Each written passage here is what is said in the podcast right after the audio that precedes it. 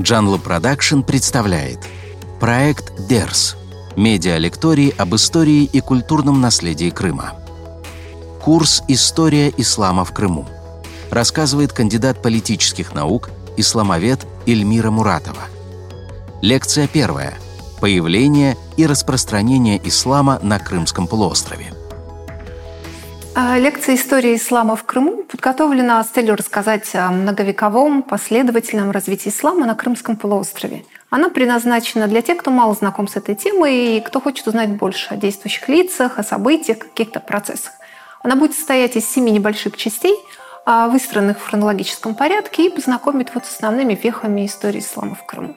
Если начинать рассматривать этот путь длительный ислама на Крымском полуострове а, и начинать вот как раз-таки с проникновения ислама в Крым, то здесь нужно сразу оговориться, что в Крыму нет какой-то даты, которая была бы привязана к какому-то значимому историческому событию, которая бы вот символизировала начало ислама в Крыму.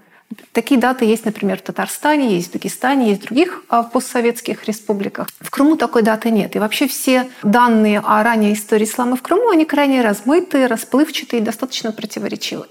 Некоторые исследователи полагают, что в силу географического расположения Крыма, то есть на перекрестке торговых путей, а также близости к такому региону, как Северный Кавказ, где арабы-мусульмане появились очень рано, в VII веке, Крым мог познакомиться с исламом тоже рано, где-то в 8-9 веках. Однако нужно сразу сказать, что каких-то материальных либо документальных свидетельств этому пока не обнаружено. А самые ранние упоминания об исламе в Крыму мы находим в крымско-татарском фольклоре где есть легенды о двух сподвижниках пророка, это Малик Аштер и Гази Мансур, которые, согласно преданию, приехали в Крым проповедовать ислам. Здесь же они в боях с неверными погибли, здесь же были похоронены в окрестностях Бахчисарая.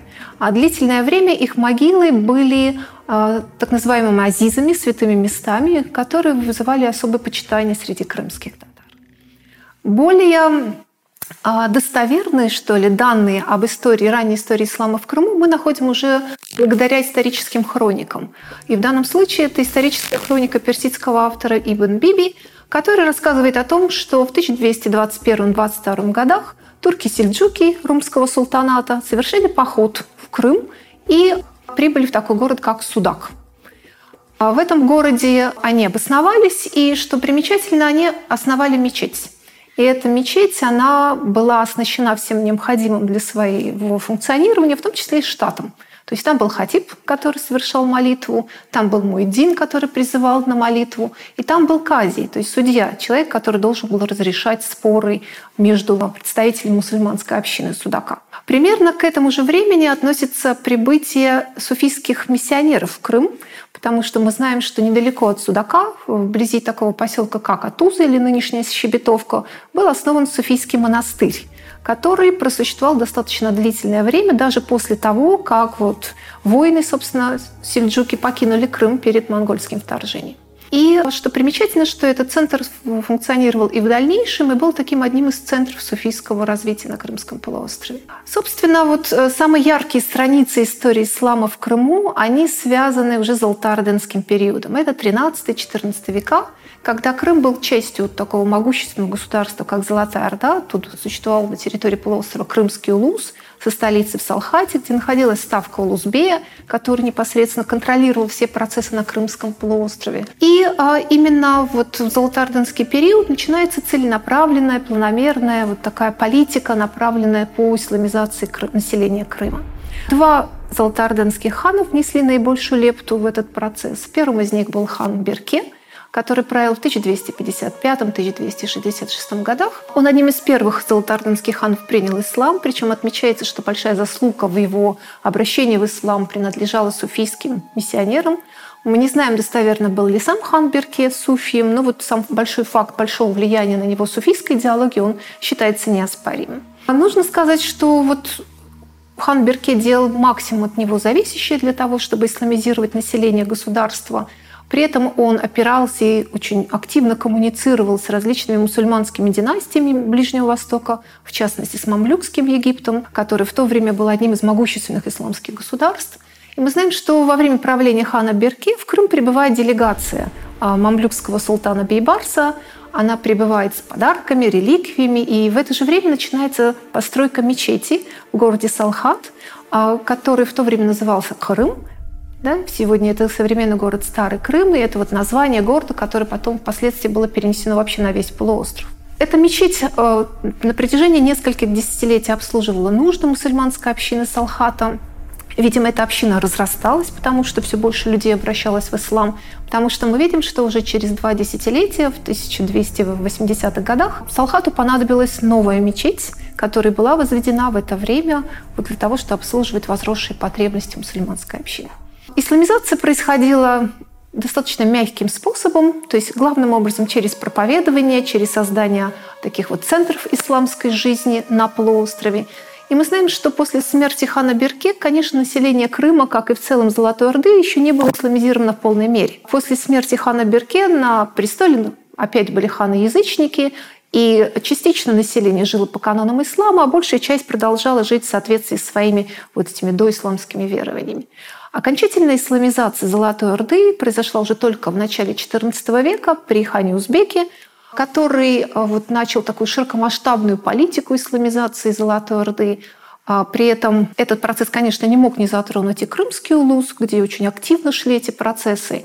А в 1314 году в Крыму была построена мечеть, опять-таки в Салхате, который получил название «Мечеть Узбека». Эта мечеть до настоящего времени сохранилась. После реставрации она сегодня используется для прямого своего предназначения. Через два десятилетия, в 1332 году, буквально рядышком, примыкая к мечети, было построено медресе, который получил название медресе Инджибек Хатун по имени основательницы. Это была жена правителя Улузбея а, того времени, Тёлик Тимура. И это очень важный примечательный момент, потому что он развивает многие стереотипы в отношении положения женщины а, в крымском обществе того времени. Медресе славилась э, глубоким изучением философии, мусульманского права, арабского языка, и в тот момент это было один из таких вот достаточно влиятельных центров исламской учености, исламской науки во всем регионе. При хане Узбеке Крым становится таким центром или местом пересечения разных культур, потому что в Крым прибывают мусульмане из разных уголков да, мусульманского мира – прибывает с целью проповедования э, ислама, прибывает с целью распространения знаний об исламе. Кто-то из них а, оседает в Крыму и оканчивает даже свою жизнь на полуострове, похоронен в Крыму. Кто-то из них был транзитом. Но, тем не менее, Крым на протяжении XIV века – это вот такое, такая зона пересечения а, вот транзита идей, мыслей, а, знаний, которые, конечно же, не могли не сказаться на вот росте уровня да, образованности в крымском обществе того времени. Ислам в основном распространялся в форме суннизма, ханафитского и шафейтского масхабов, распространялся совершенно вот ненасильственным путем, как говорят исследователи. Огромную роль в исламизации крымского луса сыграли суфийские миссионеры, которые отличались толерантным отношением к доисламским верованиям. И это обеспечило такой вот мягкий, последовательный, планомерный переход крымского населения к исламу за какой-то в этот вот 14 век. Потому что мы видим, что уже к началу 15 века подавляющая часть населения Крымского улуса, она была мусульман.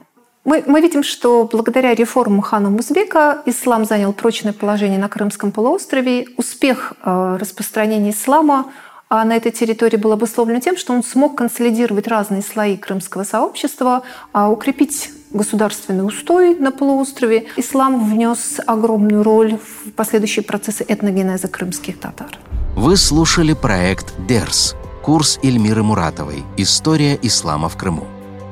Тема следующей лекции – «Расцвет исламской культуры в Крымском ханстве».